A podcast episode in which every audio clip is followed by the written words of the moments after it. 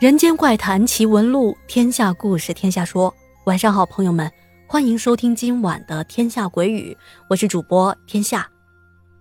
那今天的故事呢，是来自湖北武汉的南锦之小姐姐提供的，感谢小南的投稿啊。小南说：“我是一个鬼故事的爱好者，平时喜欢听朋友讲他们身上或者是他们听过的故事。”所以我的脑子啊装了好些的故事呢。今天要说的这两件事呢，都是我和我爸在闲聊的时候他告诉我的。那咱们就先来说说爸爸告诉小南的第一件事情。那会儿啊，应该是在八十年代的初期，我爸当时啊才八九岁。我家在武汉的农村，爸爸小时候家里很穷。在他很小的时候啊，就开始帮家里做事情了，比如每天都要负责出去放牛。那小小的爸爸牵着家里养的大黄牛，还没有黄牛高呢。家里这头黄牛呢，很听话，从来都不发脾气的。可是有一天啊，那牛走到一段路啊，就不肯走了。无论我爸怎么拉，那牛就是不走，而且越往前拉，那牛。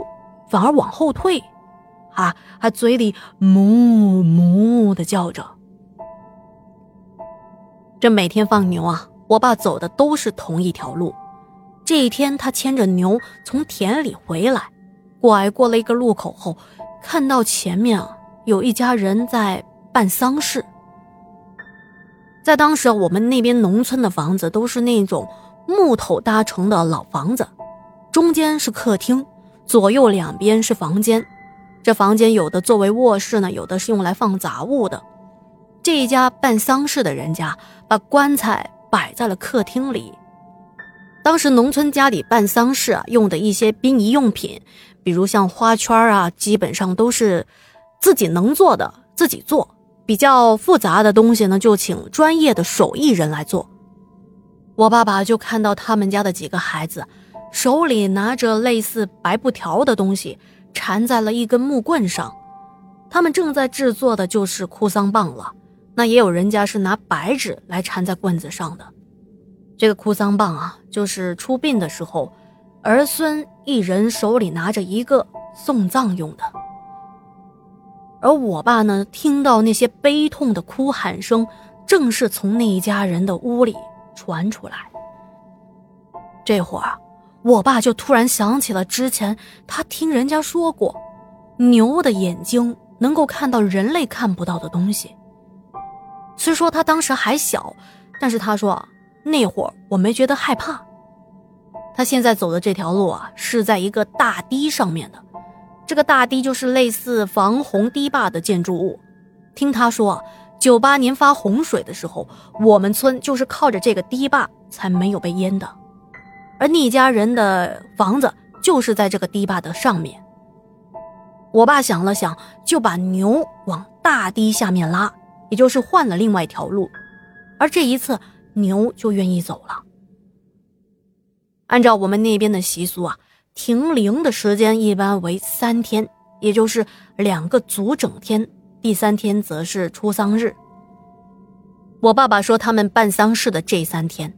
家里的那头牛，只要一到那个地方就不肯走，但是第四天之后，那牛就正常了。按他说吧，这个事情不恐怖，属于灵异事件，而且虽然他经历了这些事情，但是他从来都没有觉得害怕。那说起灵异事件啊，我还想起了一件在学校广为流传的关于我爸的谣言。当时我刚上小学，大概是读一二年级吧。这有一天啊，我刚回到教室，就看到同学们见到我之后，交头接耳、窃窃私语，并且对着我指指点点的。当时我一头雾水，我就准备问我的同桌：“这是怎么了？大家怎么都在看着我呢？”可是，当我一坐下来，同桌立马闪了一下身子。并把自己的课本啊、文具盒挪得离我更远了一些，跟我保持着距离。我就挺纳闷的，我问他怎么了，而同桌一脸紧张的看着我，他问我：“哎你爸爸真的是黑蝴蝶变的吗？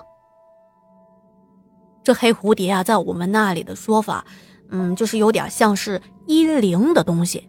总之呢，不太吉祥。同学们都说我爸是黑蝴蝶变的，说我是黑蝴蝶的小孩都不敢过来跟我玩我也不知道这些谣言是从哪传出来的，而且莫名其妙的，认识我的人都知道了，而且越传越过分，还说我爸是从坟墓里爬出来的黑蝴蝶。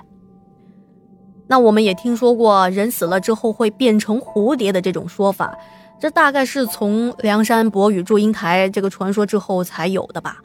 那段时间，总之呢，我过得不怎么开心。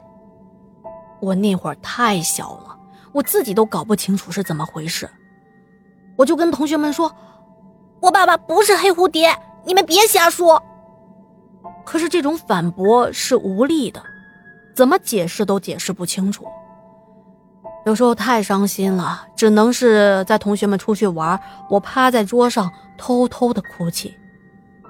到后来，还是一个邻居上高年级的姐姐帮我澄清了此事，这件事才算完结。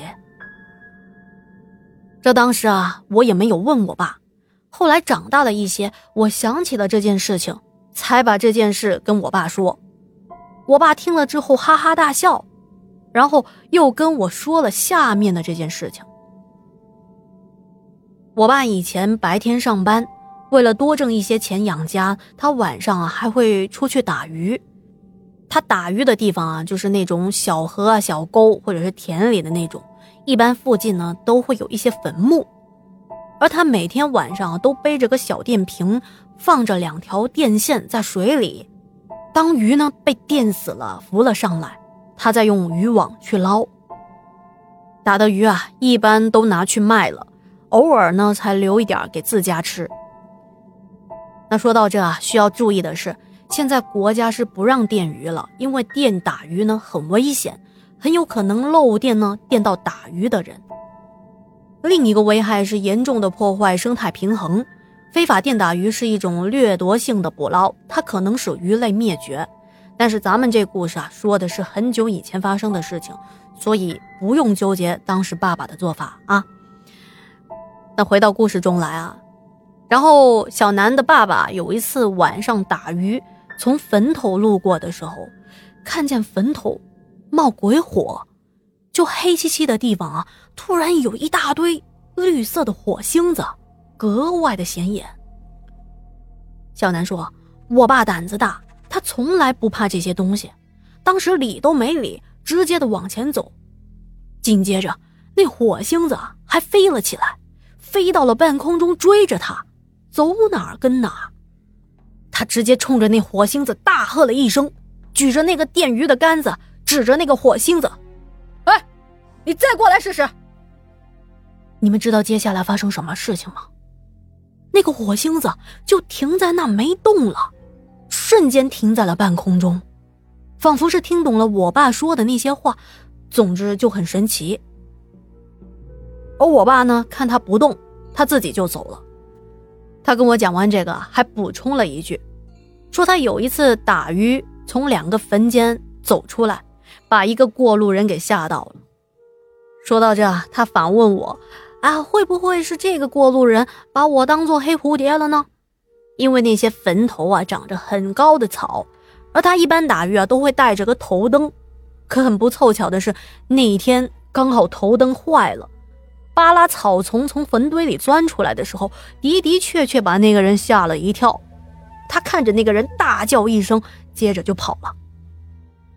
那在农村啊没有路灯，一到晚上都是乌漆麻黑的，一般人啊晚上都不敢出去，但是我爸不一样，他胆子贼大。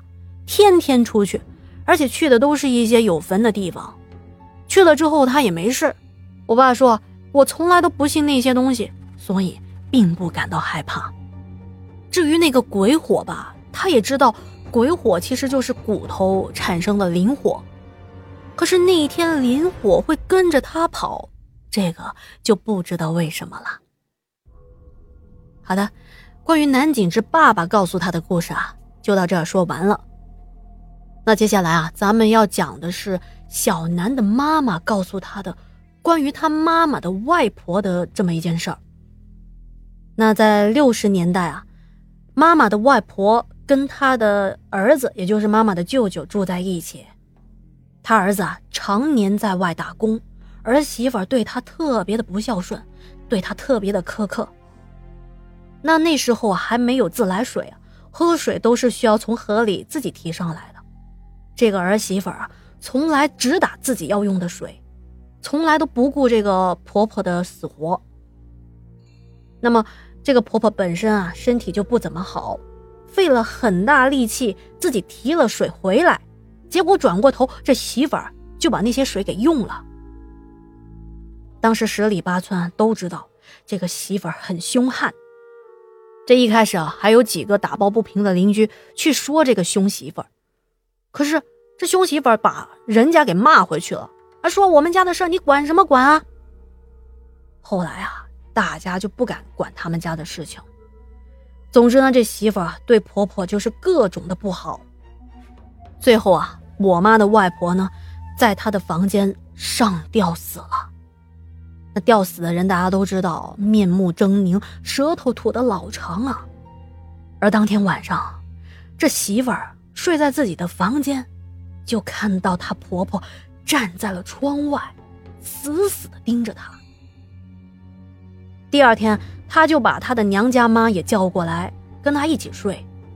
而她妈妈也看到了她婆婆那一副吊死的模样，站在窗外冷冷的看着他们两个，把他们吓得呀，第二天收拾东西回娘家住了。当时这件事情啊，村里的人都知道。那这件事情发生的时候，妈妈的舅舅还在外打工呢，他不在家。等他回来，他家的丧事都已经办完了。因为他老婆呢，不想让她老公知道自己气死了婆婆。听我妈说啊，从那以后，她的舅妈身体就不怎么好。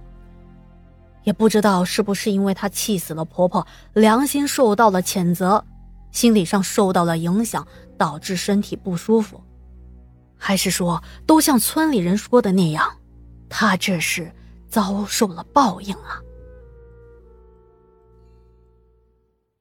好的，今天的故事啊就说到这了。那如果觉得天下故事讲的还不错，别忘了帮天下点赞、打 call、留言、转发。另外啊，如果想投稿或者是入群的朋友呢，也可以添加天下国语的微信号。那今天的节目就到这里啦，感谢您的收听和陪伴，我们明天见。